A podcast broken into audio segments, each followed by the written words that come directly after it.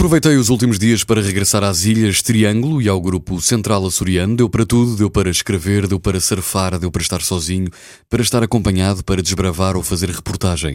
Deu para reencontrar pessoas e lugares, deu para ver a família, para matar saudades da montanha, para moldar carácter. Deu para estar em silêncio ou para ter eh, boas conversas. Deu para redescobrir as estradas, caminhos de mar ou terra batida. Os ciclones que circulavam pelo Atlântico, que rodeavam o Mar dos Açores, vieram fazer da tempestade uma esperança para o que fica depois do tempo.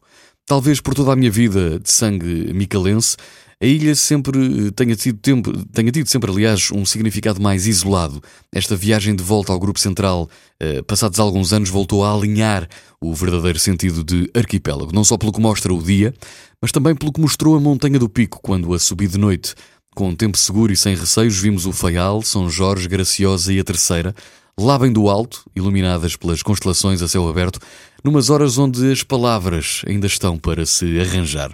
As ilhas Esclarecem sempre quem regressa. Eu estava sempre a dormir em São Jorge e quando tinha que ir ao pico apanhava o barco que ligava velas a Madalena. A viagem dura cerca de uma hora. Da primeira vez que apanhei o barco, a ondulação de 3 metros acusou o estômago de alguns passageiros. Felizmente não o meu, mas receio que mais meia hora de viagem tinha ficado enjoado também.